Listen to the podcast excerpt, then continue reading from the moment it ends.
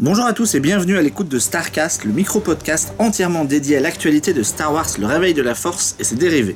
Ces dernières semaines ont été calmes en matière de spoilers et autres révélations, ce qui explique mon relatif silence. La grosse info du moment reste donc la sortie de ce qu'il faut désormais appeler Star Wars Rogue One, le premier film spin-off que dirigera Gareth Edwards et dont la musique sera composée par Alexandre Desplat. Base zéro à escadrille. On vient de capter de nouveaux signaux. Groupe de chasseurs ennemis en vue. Mon écran est négatif, je ne vois rien du tout. Vérifiez sur contrôle direct. Et voilà. On ne sait bien entendu rien de l'histoire à ce stade, mais on ne peut que penser que le film sera consacré à un escadron de pilotes X-Wing, ce que mentionnait d'ailleurs déjà une vieille rumeur datant d'il y a plusieurs mois. Il y a peu de chances pour qu'on y retrouve le moindre personnage connu, sachant que l'univers étendu a été annulé. Peut-être qu'on pourrait y voir Wedge Antilles, mais moi j'ai la sensation que Lucasfilm veut créer sa propre histoire, sa propre chronologie, ne pas se reposer sur les acquis et partir sur de nouvelles choses. Donc du coup, on peut tout à fait imaginer que Felicity Jones, qui est la seule personne connue au casting jusqu'à présent, incarnera quelqu'un qu'on ne connaît pas encore. Et si Lucasfilm joue le jeu, à la Marvel Studios, elle aura sa propre histoire et pourra ensuite apparaître dans un épisode 8, un épisode euh, 9 ou sous d'autres formes dans une série animée ou même dans des romans. Plusieurs sites ont mentionné un dessin conceptuel présenté lors de la réunion Lucasfilm-Disney détaillant le projet. On y verrait des soldats sortir d'une sorte d'hélicoptère dans une ambiance sombre. On parle d'une troupe, pas forcément à ce stade d'un escadron de pilotes, mais le visuel ressemblait un petit peu à tous ces jeux à tendance militaire à la Battlefront qui sont sortis dans l'univers de Star Wars. Moi, ce que je trouve appréciable dans cette histoire, c'est de voir que Lucasfilm ne cherche pas à faire forcément une histoire avec les fils et les filles d'eux, mais que le studio mène sa propre barque.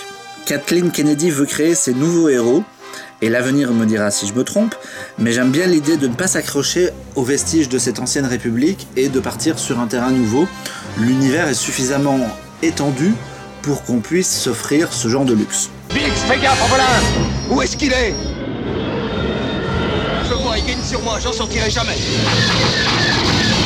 L'autre info du moment est la confirmation officielle que Ryan Johnson succédera à Gigi Abrams à la réalisation de l'épisode 8.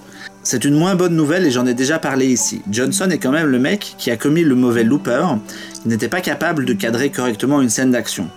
On espère donc qu'il a pris des cours depuis et qu'il sera bien entouré pour la suite?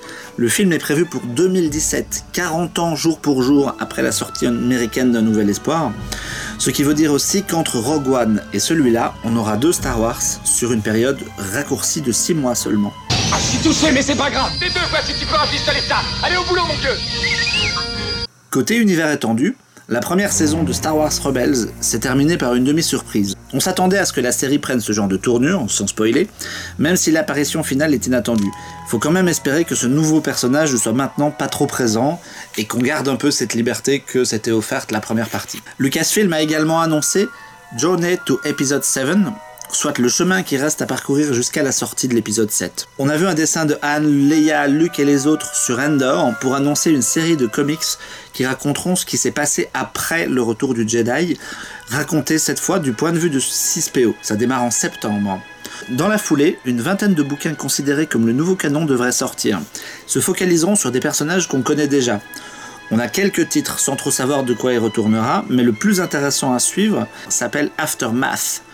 Écrit par Chuck Wendig, il racontera les événements post-retour du Jedi, la mise en place d'un nouveau gouvernement après la chute de l'Empire, les conséquences de la mort de l'Empereur à travers la galaxie. Ça va dans le sens d'une vieille rumeur qui évoquait le fait que l'Empire existe toujours dans le réveil de la Force. Couper la tête du leader ne veut pas dire désarmer la- l'armée entière. Il devrait donc y avoir des conséquences aux différents recoins, et on n'a aucun mal à imaginer qu'il y aura toujours des poches de Stormtroopers vivants combattant des une sorte de rébellion devenue officielle et des choses comme ça.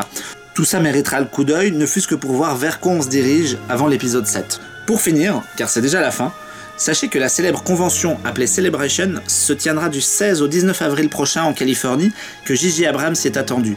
On sait que des, images d'un jeu vidéo seront projetées là-bas.